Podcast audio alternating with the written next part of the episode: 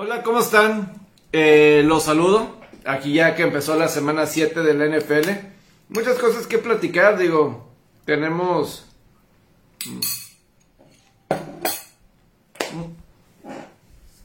Mucho tema, mucho tema. Aquí con un poco de gelatina. Muy rica, muy rica la gelatina. Pero bueno, los Cleveland Browns, ¿cómo? ¿De dónde sacaron a... De Ernest Johnson? ¿De dónde salió de Ernest Johnson? Y estoy viendo que ya los petroleros de Edmonton ya consiguieron aquí la, la victoria. 5-1, ya se acabó toda la actividad en el hockey sobre hielo. Pero bueno, aquí los saludo con mucho gusto. ¿Qué les pareció este arranque de la semana número 7? Cleveland rompe su racha de dos derrotas de forma consecutiva. Mientras, mientras que Denver pues ya son cuatro derrotas de forma consecutiva. Los Dodgers se mantienen vivos en la serie mundial, perdón, en la serie de campeonato de la, de la Liga Nacional. También se dio a conocer la lista de los 75 jugadores ya completos para de este aniversario 75 de todos los tiempos de la NBA. Tengo ahí unos comentarios ahí al respecto y también las historias a seguir en la semana 7 de la NFL. Aquí, ojalá que se platiquen un poco sobre los diferentes temas, pero lástima, no se hicieron las altas, se quedaron en 17 a a 14 se quedaron muy se quedaron cerca cerca a final de cuentas y ya no fue ya no pudieron los Broncos detener a los Browns, pero a final de cuentas Cleveland consigue la, la victoria. ¿De dónde sacaron a Dennis Johnson? Simplemente era un jugador que no fue seleccionado de la Universidad del Sur de Florida. De ahí salió Dennis Johnson e incluso llegó a estar en the Alliance All American Football League, una de estas ligas que han tratado de surgir en Estados Unidos y de ahí es donde Ernest Johnson tuvo su inicios como jugador profesional porque sí, estuvo en el sur de Florida pero nadie lo eligió. En el 2019 eh, él fue al campo de entrenamiento, al minicampo de entrenamiento de los Santos de Nueva Orleans. No se quedó en el roster de los Santos de Nueva Orleans. Y ahora, pues resulta que con Nick Chubb fuera, con eh, Karim Hunt fuera, parecía que si Cleveland iba a buscar ganar el partido, iba a tener que ser por la vía aérea. Y resulta que pues no, fueron corriendo el balón. Y para Derner Johnson, estos son los tipos de partidos de los que están hechos los deportes. Es de lo que está hecho los deportes, porque estás buscando a estos jugadores que están buscando una oportunidad, una, una de poder tener su gran momento. Y a final de cuentas, pues no, a final de cuentas, eh, y, algunos sí tienen esa oportunidad y otros no tanto. Otros no tuvieron esa, esa oportunidad para lograr tener ese, ese éxito. Y aquí de Johnson a lo mejor es solo una noche. Digo, hay One Hit Wonders. Y no, y no importa si es una o varias, pero al final de cuentas, Ernest Johnson, eh, y a lo mejor por la gran línea ofensiva, logró sacar adelante. Y pues, en fin, eh, consiguiendo la victoria para que de esa forma tuvieran ya la cuarta victoria para Cleveland, que obviamente es importante porque esa división norte de la conferencia americana está muy peleada con Baltimore y Cincinnati arriba de ellos. Y también pues Denver. Pues Denver sí como que se ve que, que fue un espejismo, esas tres victorias al principio del año, que fue un espejismo completo y total, lo que vimos en ese arranque de, de temporada, que le, pues, ganaron a, a, los gigantes, le ganaron a los Jets y le ganaron a Jacksonville.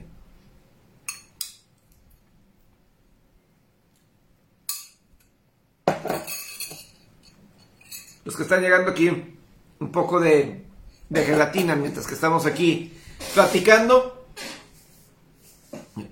Pero bueno, aquí de esto de, de Cleveland y Denver, que pues bueno,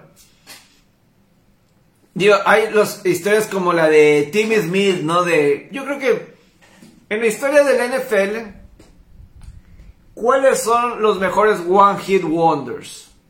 O en los deportes, One Hit Wonders que tuvieron un día, un día en el sol, como se le dice en Estados Unidos, One Day in the Sun. Creo que uno, por ejemplo, es Timmy Smith de Washington, de los Pieles Rojas de Washington, en el Super Tazón número 22, que fue titular un día en el Super Tazón y tiene y tuvo récord de más yardas en un Super Tazón, superando las 200 yardas 206 yardas, si no me equivoco, en ese supertazón número 22 contra los Broncos de Denver, que Washington ganó 42 a 10. Ese es un one hit wonder, digo. Eh, unos dirían un Vince Papale, por ejemplo, que pues se hizo película, ¿no? Que se hizo película muy famoso, pero... Eh, ah, se me va este mariscal de campo de, de Washington no, de Dallas, de Dallas, de Dallas, en un día de acción de gracias en los 70 No sé si se acuerdan, a ver si hay alguien de aquí que está aquí conectados, si me ayudan con este coreback em, en los 70 que se lesiona. A ver si consigo, a ver, Thanksgiving. QB. A ver si aquí sale. Eh,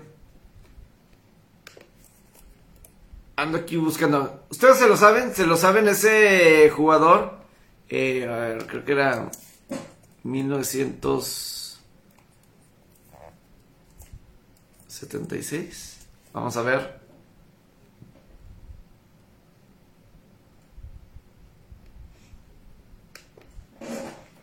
Se me va, se me va, se me va, se me va.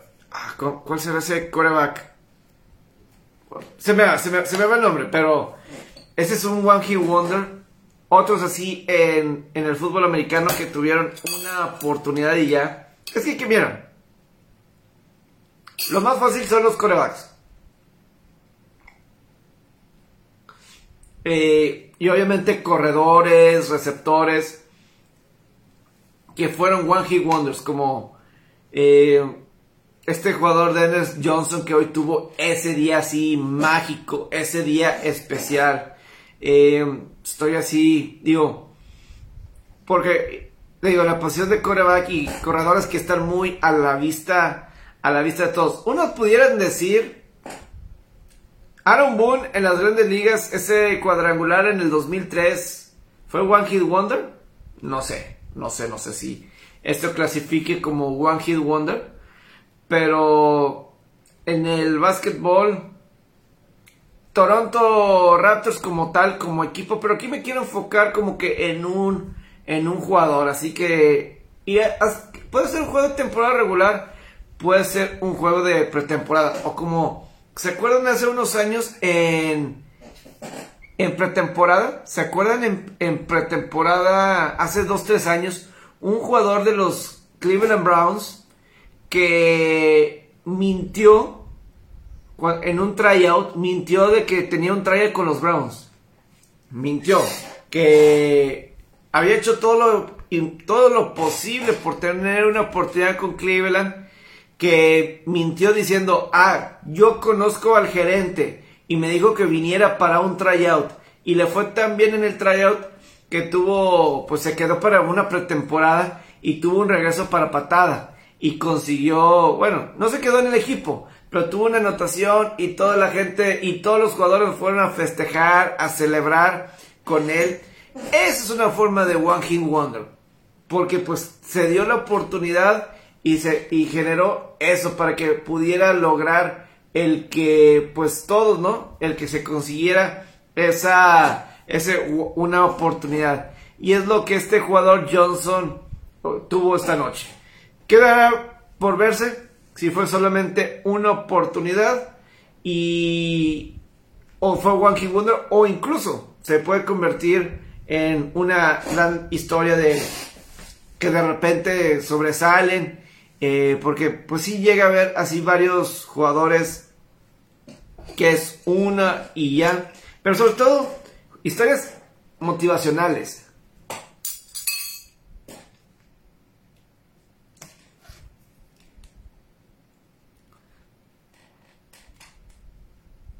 Y el Merc... Eh, bueno, pues... Pues bueno, pues bueno. Boston, yo tenía Boston en ese juego. Yo pensé que Boston... Más bien, yo, tenía altas en ese juego. Yo tenía altas de tres y medio de Boston en ese partido. Y pues no, no, no cumplieron en eso, Alfredo.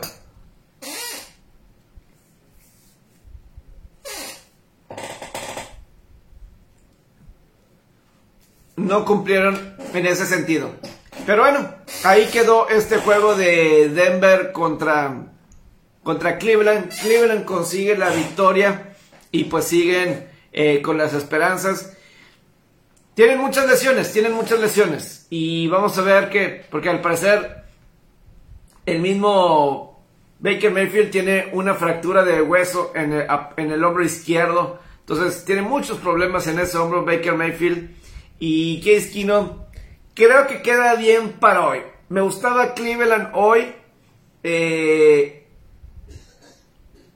a pesar, a pesar de todo, a mí me gustó lo que eh, Cleveland, me gustaba Cleveland para hoy, pero de aquí en adelante va a ser complicado porque eh, van a necesitar mayor consistencia. Ojalá que la lesión de Jarvis Landry no sea importante. No entiendo eso de... Sí, pues fueron castigados muchas veces, pero pues sí tenían ahí pues a favor el que... La que Denver no es un buen equipo. Y pues sí, los castigos más a futuro eh, pues les, puede afectar.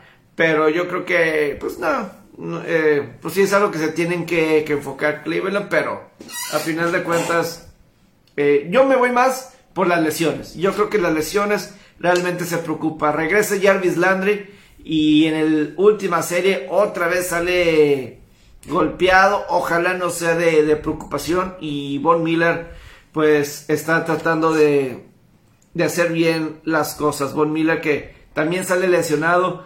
Afortunadamente no es nada, al parecer, los rayos X y todo, ni en el tobillo ni en la rodilla. Lo que sí es que quiero platicar con ustedes las historias a seguir en esta semana 7, en este fin de semana, en lo que es la, NFL. Que hay partidos donde sí hay cosas interesantes que, que señalar, ¿no? Por ejemplo, eh, Alfredo, eh, el coreback, ándale, Juanjo, el coreback Kling Longley, el coreback Kling Longley. Me quiero enfocar ahorita en los partidos que ver, las historias que ver en esta semana número 7. Y primero que nada, eh, una historia que me llama mucho la atención es en el juego de los Leones de Detroit y los Carneros de Los Ángeles. Muchas gracias, Juanjo. Estaba buscando ese nombre de Clean Longley. Ese era el que estaba mencionando en los 70s. Ese era el jugador importante. El, One Hit Wonder. Eh, buenas noches, Martín. ¿Cómo estás? Platiquen conmigo. Les quiero contar de las historias a seguir en esta semana 7. ¿Cuáles son las historias que ustedes van a seguir en la semana 7? Platíquenme. ¿Cuáles son las historias que ustedes van a seguir?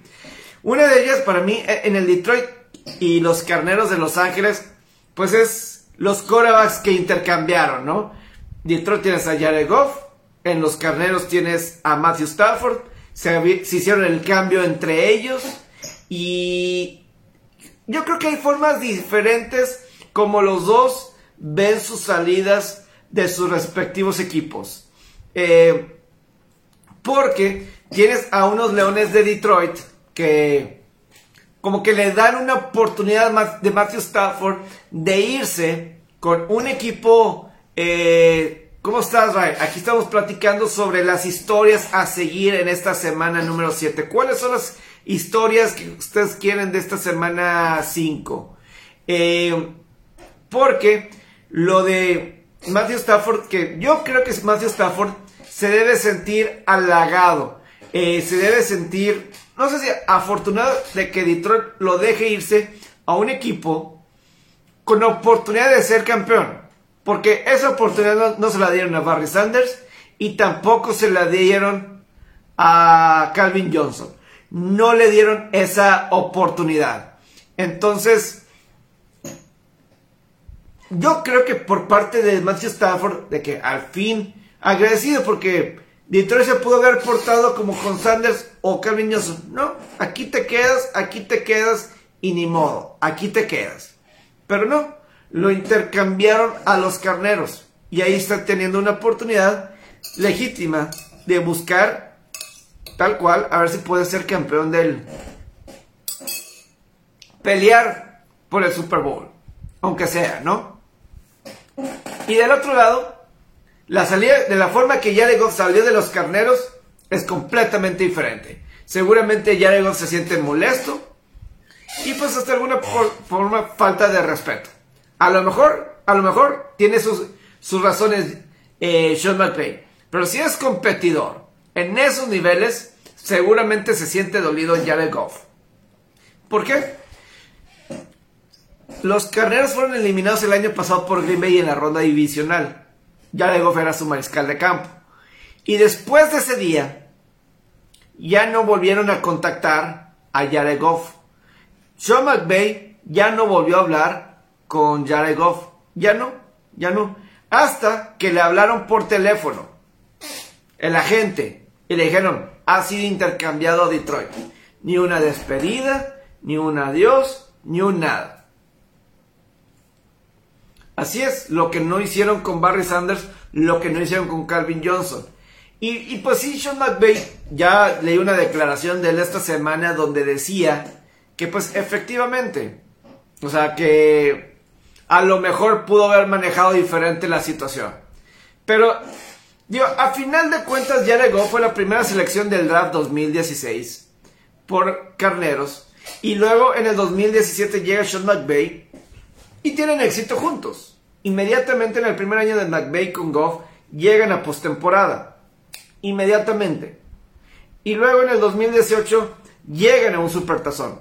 Y además, yo me acuerdo el lunes por la noche de Goff, de los carneros contra Kansas City en el Coliseo, que iba a ser en México. Yo fui a ese partido en Los Ángeles y fue un gran partido con un Goff que estuvo eh, sensacional. Le fue el tú por tú a un Patrick Mahomes y un Kansas City que parecía que iba hacia el al Supertazón. Y le jugó el tú por tú y terminaron ganando el juego y a final de cuentas el supertazón. Y hay que recordar que, digo, en el juego de campeonato contra Nuevo Orleans, por más que mucha gente se enfoque en la interferencia de pase, que sí era interferencia de pase, pero si nos, nos estamos enfocando en eso, pero a pesar de, eso, Carnero estaba perdiendo 10 a 0 en el Superdomo y de cualquier manera regresaron.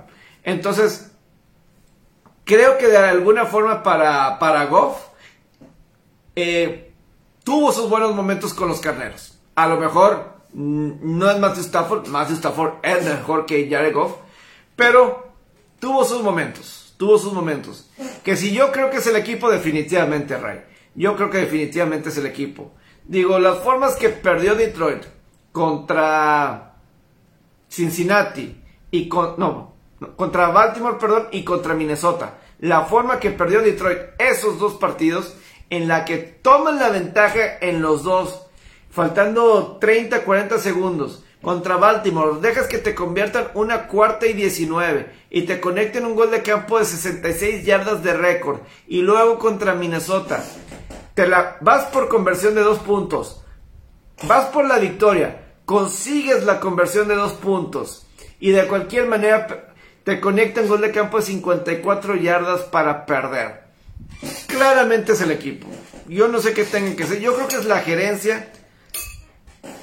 A lo mejor la forma en cómo trataron a Matthew Stafford es un punto a favor. Es un punto adelante para, para Detroit como franquicia. No sé si vieron ya el A Football Live de Calvin Johnson de hace unas semanas. Está en YouTube. Busquen el fútbol de Calvin Johnson, ahí van a encontrar. Y el cómo querían que Calvin Johnson les regresara dinero del contrato por retirarse. Y esas cosas yo creo que no se hacen. Dejas, hace sentir mal a tu jugador. Yo creo que eso no, no se debe de hacer. No debes de tratar así a un jugador que fue muy bueno para ti. O sea, son tratos. Déjale el dinero. No te vas a morir de dinero, Detroit. Y además, y además, o sea, eso causa distanciamiento. Y lo que debes de hacer como cualquier franquicia, en cualquier lado, cualquier empresa, debes de crear identidad. Entonces, ¿cuál identidad creas si estás peleado con un jugador histórico tuyo? ¿Qué identidad creas? No te ayuda absolutamente nada. Porque otros jugadores de ese equipo lo ven, el cómo lo tratas, el cómo lo manejas. Entonces, yo creo que para mí, esa es una de las historias a seguir. Y obviamente lo de lo de Jared Goff. También eh, otro juego de, de, reunión es el de los Tejanos de Houston en contra de los Cardenales de Arizona. Eh, ¿Por qué? TJ Watt, perdón, JJ Watt enfrenta a su ex equipo, JJ Watt, con un JJ Watt que pues está, fue seleccionado, ustedes saben la historia, en el 2011, primera selección de Houston, eh, jugador múltiples veces al, eh, a ser jugador defensivo del año y simplemente eh, sensacional lo de JJ Watt y pues va a recibir esta semana a su ex equipo cuando reciban a los Tejanos de Houston y, y pues JJ Watt ya, ya dijo, ¿no? Ya llegó, ya, ya le preguntaron, ya respondieron a, a eso. Y el mismo JJ Watt dice que la razón que se fue de Houston es porque él sabía, porque él sabía que, que Houston no iba a ser bueno este año. Que no iba a ser bueno. Y pues sí, definitivamente no iba a ser bueno Houston. Eso era eh, más que obvio y que por eso se fue. Y que no lo ve como que enfrentarse a ese equipo porque es un equipo completamente diferente. Pero, digo, ¿cómo está la línea este de juego de Houston contra Arizona? ¿Cómo está este juego? Déjame checo la línea ahorita de Houston. Me acuerdo que estaba menos 18 cuando Buffalo jugó contra Houston. no, ¿Cómo está la línea de Houston contra Arizona? Está menos 17 y medio. Yo me acuerdo que estaba menos 18 el Buffalo Houston hace unas semanas. Aquí está menos 17 y medio. Y sacó la línea fácil Buffalo. Ese juego quedó 40-0. Nunca se medio pelo. Y realmente Tejanos dejó ir una gran, gran oportunidad. Con DeShaun Watson, JJ Watt, DeAndre Hopkins. Este equipo en, en en enero de 2020 estuvieron le estuvieron ganando 24-0 a Kansas City en postemporada. Le estaban ganando 24-0. Y desbarataron el equipo. Lo desbarataron. Que por cierto, ahorita de lo que me, me preguntaba Alfredo hace ratito, ya ahorita que está de lo de Houston, puedo ya platicar un poco más. Grabé un podcast ayer con Roberto Rivera, el faraón, y ahí platicamos un poquito más a fondo sobre lo de, de Sean Watson y compañía. Entonces, eh, ahí los invito para que escuchen mis, los comentarios que hicimos Robert y yo, pero aquí un poquito más a fondo, eh, para nada más responderle la pregunta a Alfredo, es que yo siento que digo, hay muchos factores, muchos rumores que se están mencionando. Yo si, si soy Miami, obviamente de Sean Watson es mejor que Tua Bailoa. Aunque yo no estoy listo para decir que Tua Bailoa no va a ser un buen coreback en la NFL. Puede ser. Lo hemos visto muy poco. Y esta temporada nada más lo hemos visto dos partidos. Entonces creo que no se le ha dado tanta oportunidad. Creo que no se le ha dado tanta oportunidad en lo que yo siento para que pueda tener éxito eh, tu Otago Bailoa. Pero si tú eres Miami, o si eres Filadelfia y tú ves a, a Deshaun Watson, creo que conviene si tú analizas y hablas con la gente de Sean Watson y te aseguras, te aseguras de que Deshaun Watson va a poder y, te aseguras que Deshaun Watson va a poder jugar y no va a estar en la cárcel, en prisión o, lo que sea. te aseguras, a ver, ¿cómo está la situación? Te informas con la liga, te informas con Deshaun Watson, a ver, ¿cuándo vas a poder jugar? ¿Esta temporada? La que sigue. Al parecer Stephen Ross está dispuesto a intercambiar a Deshaun, buscar a Deshaun Watson y mientras que se resuelve el problema legal, te vas con Tua. Y ya una vez que quede resuelto, ahora sí cambias a Tua. No sé si eso sea lo mejor. No sé si eso sea lo que realmente uno que, que deseen, ¿verdad? Eh, entonces, yo no sé ahí que, vayan a decidir. Pero es claro que para mí sí es algo que deben de buscar. Eh, yo si fuera un Filadelfia me arriesgaría. Yo me arriesgaría si fuera Filadelfia. Eh, el próximo uniforme de Watson va a ser anaranjado. ¿Tú piensas que los Broncos, Juanjo? Eh, estás hablando de, los Broncos también. Podría ser. Es que Deshaun Watson es un talentazo. Y es que yo pienso muy mal de todo esto de la cuestión de Deshaun Watson. Yo pienso muy mal en cuestión de los Tejanos. O sea, de repente tú de, Sean Watson dice, yo ya no quiero jugar en Houston. Yo ya no quiero jugar en Houston. Es lo que dice de Sean Watson. Y de repente, un vecino del ex dueño fallecido de los Tejanos empieza a sacar todas estas acusaciones en contra de Sean Watson. Acusaciones civiles. Y luego la liga no lo tiene ni suspendido, no lo tiene ni castigado, no tiene ninguna lista, simplemente ahí está, está recibiendo un sueldo de Sean Watson. Yo me temo de que de Sean Watson se ha cambiado a otro equipo y cuando lo cambien siga el proceso y salga algo extra. Se me hace una guerra algo sucio. Eh, ah, ok, ok. A mí me huele es un poco, a mí me huele algo sucio esto alrededor de, los Tejanos y de Sean Watson. Honestamente, yo, yo lo huelo un poco sucio, en potencia, en potencia. A lo mejor no. Pero los tiempos de todo esto, eh, porque a final de cuentas, Houston se ve mal con Deshaun Watson, el que no se quiere ir, y, como dicen, ahorita es de medio pelo. Y es que, pues, digo, relativamente es una franquicia joven empezó en el 2002. O sea, es, este siglo, es el, último equipo de expansión. Pero con Deshaun Watson, finalmente tenías un mariscal de campo franquicia. Equipos se mueren, invierten millones y millones, mil millones de dólares buscando un coreback como Deshaun Watson. Y un mariscal de campo, y un receptor como DeAndre Hopkins. Poder tener ese equipo conjunto y lo dejas ir. Eh,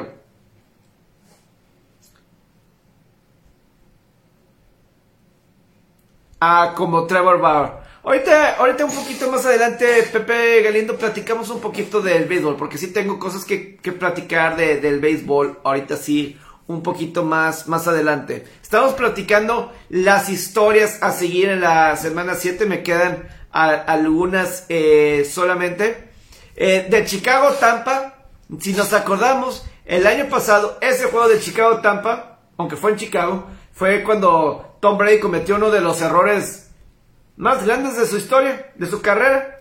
El que confundió, pensaba que todavía le quedaba cuarto down en el último drive contra Chicago y no, ya había sucedido cuarto down. Y eso me intriga porque eh, sabemos que troleó de alguna forma Aaron Rodgers a Chicago diciendo que él es dueño de los osos por todas las veces que les ha, le ha ganado. Y todavía, y todavía después, eh, el mismo Aaron, y, luego todavía, todavía, vemos la situación de Tom Brady que se ríe de eso que dijo el mismo eh, Aaron Rodgers. Y pues Chicago se acuerda de, también de eso del cuarto down de Tampa. Entonces, esa es una historia que me llama. Que si podrá Kansas detener a Henry, lo dudo. Si Titanes se va a poner a correr, a correr, a correr, debe ser una noche, una tarde muy, muy larga. Digo, las altas de ese juego están en 57 y medio. Yo creo que es la cifra más alta de Kansas City y, y Tennessee. Ese 57 y medio de lo que he visto en toda la temporada. Porque la defensiva de Tennessee, pues tampoco es muy buena. Tampoco es muy buena. Pero me gusta Titanes en este juego. Si el plan de juego es correr, correr, me gusta el plan de juego de Titanes para que pueda sacar la victoria. Creo que puede ser. Creo yo. Creo yo.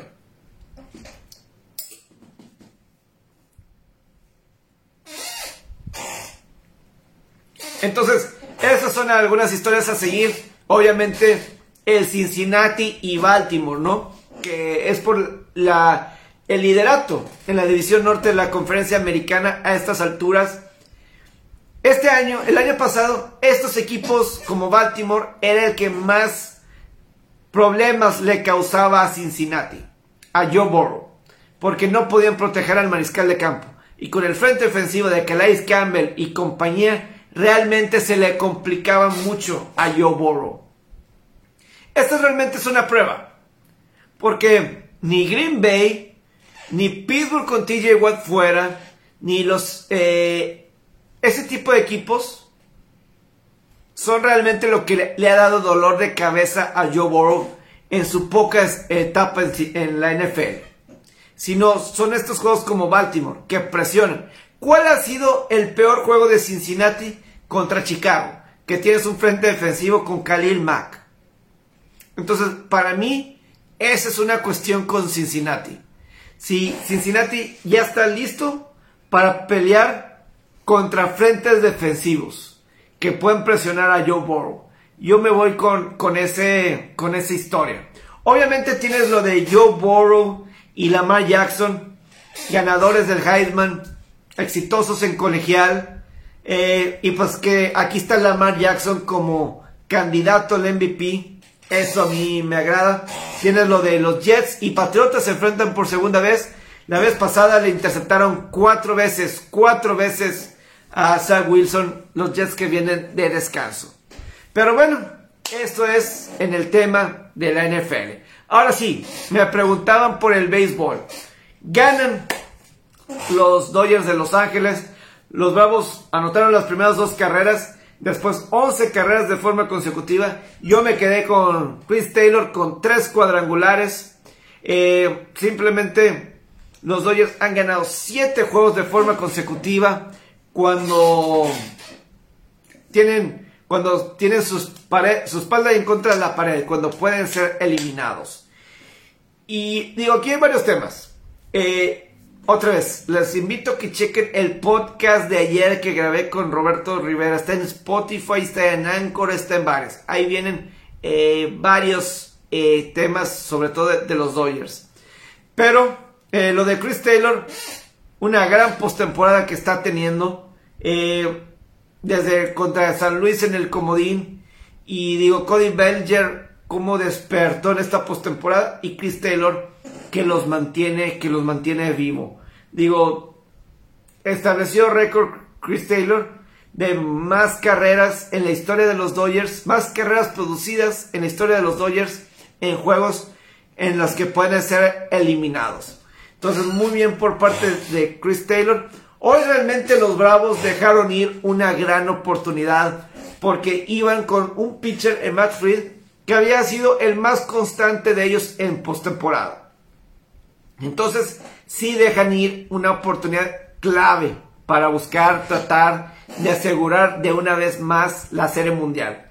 Y para los Bravos, ya, pues es inevitable las preguntas. Porque estos equipos de, de Atlanta, siempre hay historias de que se caen, ¿no? Siempre, siempre, siempre. Desde ya sea los Falcons en el Super Bowl, la Universidad de Georgia contra Alabama en el campeonato nacional, Los Bravos eh, el año pasado 3 a 1 contra los Dodgers. Si nos vamos más atrás en la historia, cuando pierden 4 de 5 series mundiales en los 90 cuando tenías a Mike eh, Maddox, perdón, a Tom Glavine, a Joe Smoltz, eh, Chipper Jones, Andrew Jones, cuando tenías toda esa gama de jugadores, nada más pudiste ganar una serie mundial en 4 intentos. No, y además, ¿se acuerdan cuando pierde la serie de campeonato contra los Marlins en el 97? Cuando obviamente los Bravos eran favoritos sobre esos Marlins, en fin, tragedias, ¿no? Eh, y pues Freddie Freeman fue muy claro, ¿no? Que van a tener que seguir escuchando eso hasta que finalmente logren superar eso. Para la fortuna de los Bravos, a diferencia del año pasado, la C era en sede neutral. El año pasado era todos eran en Texas, si no me equivoco. Las sedes de campeonato eran eh, en Texas, sobre todo la de la Liga Nacional. Aquí lo único que yo diría es que ahora los juegos 6 y a lo mejor 7 serían en Atlanta. Los juegos serían en Atlanta. Entonces eso sería algo importante. Los otros años eran neutral. Aquí van a poder los Bravos ir a su casa con el Tomahawk y buscar ganar uno de los dos. Lo que sí es que, y otra razón que Dodgers que, Bravos dejó ir una oportunidad hoy brillante es que hoy era día de bullpen para los Dodgers. En el que sigue, ya pueden tener de regreso a Max Scherzer. En el 6. Y luego en el 7 podrán tener a Walker Buehler. Que lo que sí es que yo sí creo eso. Que decía Robert que el equipo puede estar cansado. Sobre todo los pitchers. Max Scherzer dijo después del juego 2. My arm is dead mi brazo está muerto. Entonces, el bullpen de Dodgers va a tener que ser muy importante de aquí al final del camino. Va a tener que ser muy importante de aquí al final del camino. De aquí. Entonces, por eso creo que Bravos hoy dejó ir una oportunidad clara. Es cierto que era en Los Ángeles, pero tú te ibas con tu ace y el otro con bullpen. Ahora vienen los caballos de los Dodgers. Vamos a ver si ya tienen algo de descanso. Si están descansados esos, esos eh, brazos de Dodgers, cuidado. Cuidado, bravos, que se puede repetir la historia. Mañana es el juego número 6. Yo creo que el juego de... Mañana va Nathan Ovaldi por Boston. El otro día me estaban diciendo, me están criticando en Twitter, que por qué decía que Nathan Ovaldi eh, era el as de Boston y no Eduardo Rodríguez. Yo creo que es el más atrevido de, de la rotación de Boston. No le va a tener miedo a la rotación de Astros. A lo mejor me equivoco, pero yo creo que va a haber juego 7. Yo creo que va a haber juego 7 entre, Bravo, entre Boston y y Astros. Yo sí creo eso. Eh, sí, sí me creo eso. Sí, sí me creo eso. Aunque, ¿sabes? Yo creo que cuál puede ser la diferencia en la serie. Que Astros tiene mejor bullpen que Boston. Creo que esa puede llegar a ser la, la diferencia. ¿Se imaginan una serie mundial Astros Dodgers? Yo creo que esa sería la mejor de todas las series mundiales. En cuestión de mercadotecnia. ¿Se pueden imaginar? La primera serie mundial con público de verdad. Con público de verdad. No del año pasado que a final de cuentas sí había gente en, Texas. En Arlington. Pero primera serie mundial con público después de la pandemia.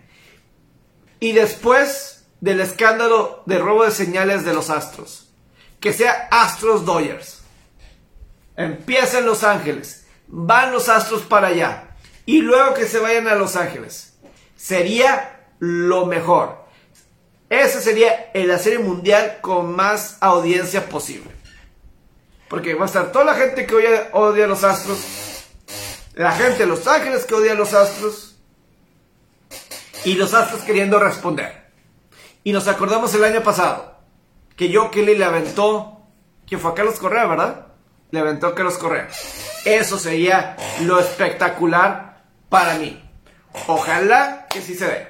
Si no, digo, la historia de Bravos es padre, Boston es padre, siempre. Pero que en la primera serie mundial, después de pandemia, con público, y con público después del escándalo de robo de señales, sea otra vez Astros Dodgers. Sería, sería, y sería muy buena serie, ¿eh? Sería muy buena serie. También. Entonces, eh, eso es lo que yo, yo veo ahí. Quiero también platicar un poquito de la NBA. Ya empezó la temporada, eh, como lo ven. Y a la NBA dio a conocer su 75 aniversario. Su equipo del 75 aniversario. Voy a sacar este, el equipo. Anniversary.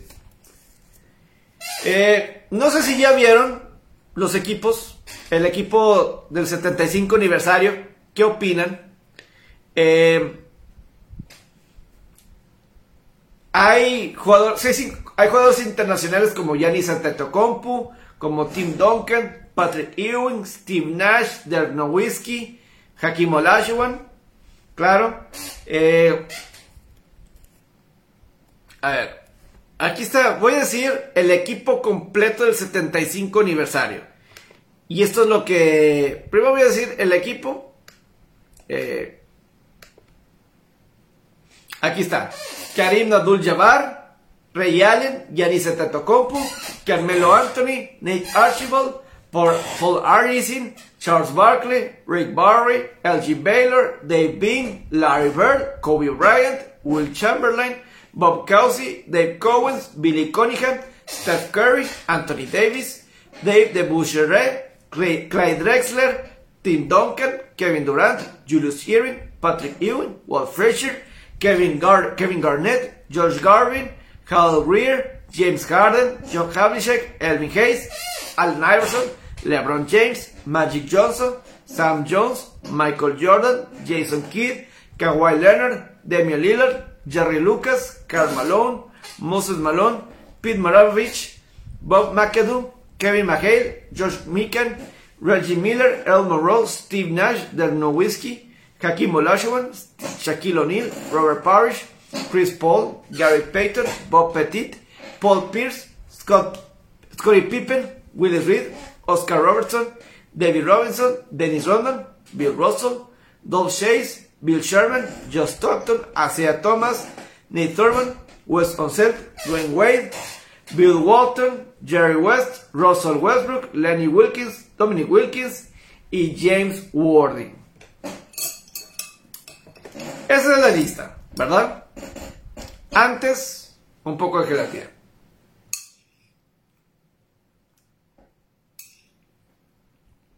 Ya casi se hace agua la, gelatina.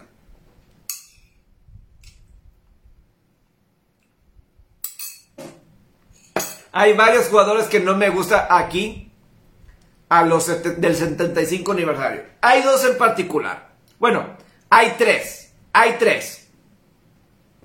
Está Carmelo Anthony, está Anthony Davis y está Russell Westbrook. Y no están ni Manu Ginobili, ni Tony Park. ¿Ok? No están esos dos. Ah, y por cierto, y no lo había pensado previamente, pero ahorita antes de entrar al Facebook Live, vi que Clay Thompson dijo, en mi mente yo soy eh, parte ese equipo 75, que él está dentro de los 75 mejores jugadores de todos los tiempos. Anthony, Anthony Davis todavía no ha hecho lo suficiente para estar ahí en el equipo 75. ¿Qué ha hecho? ¿Ganar un campeonato? ¿De la mano de LeBron? ¿Realmente? ¿Se, salió de Nueva Orleans? No podía, se fue a Los Ángeles. Russell Westbrook. En el equipo 75 Russell Westbrook. ¿Que por todos los triples dobles? ¿O por qué está ahí Russell Westbrook? Russell Westbrook no puede cargar un equipo él solo. Eso ha quedado demostrado. Russell Westbrook, sus estadísticas, sus triples dobles son de papel. De papel. O sea, ¿realmente me vas a decir que Russell Westbrook es uno de los 75 mejores jugadores de todos los tiempos? Cuando, cuando Kevin Durant se lesionó cuando estaban todavía Kevin Durant y, Steph, y Russell Westbrook juntos, una temporada que, que, Kevin Durant tuvo una lesión en el dedo y realmente no jugó toda la temporada, realmente no jugó. Y Russell Westbrook, a lo mucho que llegó el equipo, creo que ni siquiera calificó. Creo que ni siquiera calificó, pero todos estaban, ah, los triples dobles, los triples dobles. Ni siquiera calificó, creo que no calificó. O sea, que esto fue primera ronda. Y luego se va Kevin Durant o sea, regresa Kevin Durant y los dos casi, casi vencen a, al equipo récord de Golden State. Casi. Se va Kevin Durant de Thunder, se queda, eh, se queda Russell Westbrook, primera ronda y hasta ahí. Primera ronda. No te digo que seas como un Reggie Miller que pues ahí estaba y casi final y todo eso. No, Russell Westbrook, nada, nada. Y además es terrible tirando tres puntos. Russell Westbrook no se merece estar en este equipo 75 aniversario. No cuando un, un Manu Ginobili, perdón un, perdón, un Tony Parker, por ejemplo, un Tony Parker, que fue parte de el equipo histórico, equipo histórico, Tony Parker, de, de una dinastía, fue MVP de una final de NBA, fue MVP de una final de NBA. Cuatro veces campeón. Y llegó un momento dado que él era el mejor point guard de toda la, NBA. Él era. Y él se tuvo que ganar su lugar. Más que Russell Westbrook. Anthony Davis. Les pregunto honestamente. Anthony Davis ya está para ser el, el equipo número 75. Agrego a alguien más. Carmelo Anthony. Que ¿Ponen todo el equipo de LeBron James ahí de los Lakers o qué? ¿Ponen ahí a todo, a todo el equipo de los Lakers? Actual, Carmelo. ¿Qué ha hecho Carmelo? Es el jugador más sobrevalorado. ¿Que medallas olímpicas? ¿Por eso? ¿Le vas a dar algo? Mano Ginobili ganó medalla de oro. Y fue que cuatro veces campeón de la NBA. Manu Ginobili. Y debió haber sido el MVP de, de las finales del 2005.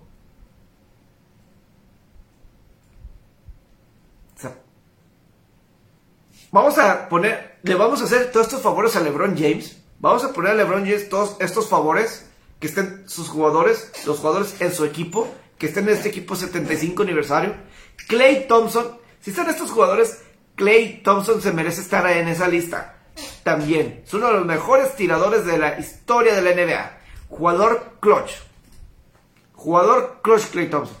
Está como en el top 20 de tiradores de todos los tiempos. Clay Thompson.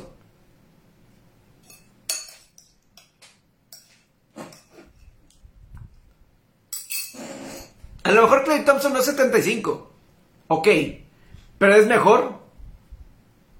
Definitivamente que Russell Westbrook y que Carmelo Anthony.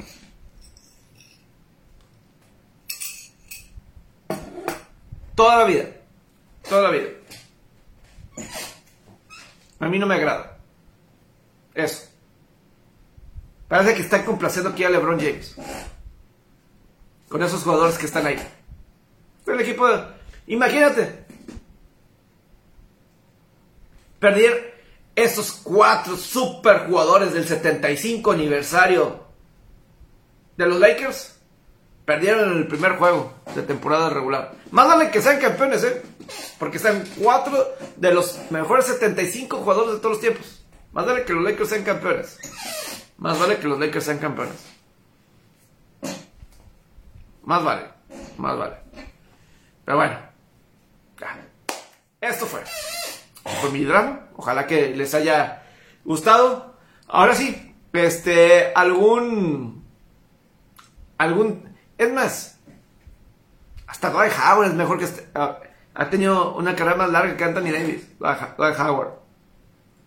No sé. Pienso yo. Pero en fin. ¿Algo más que quieran comentar antes de desconectar y dormir? ¿Un tema más? un tema algo extra así diferente. Eh, no. Pues bueno. Ojalá que tengan un excelente día. Mañana viernes. Y Gracias.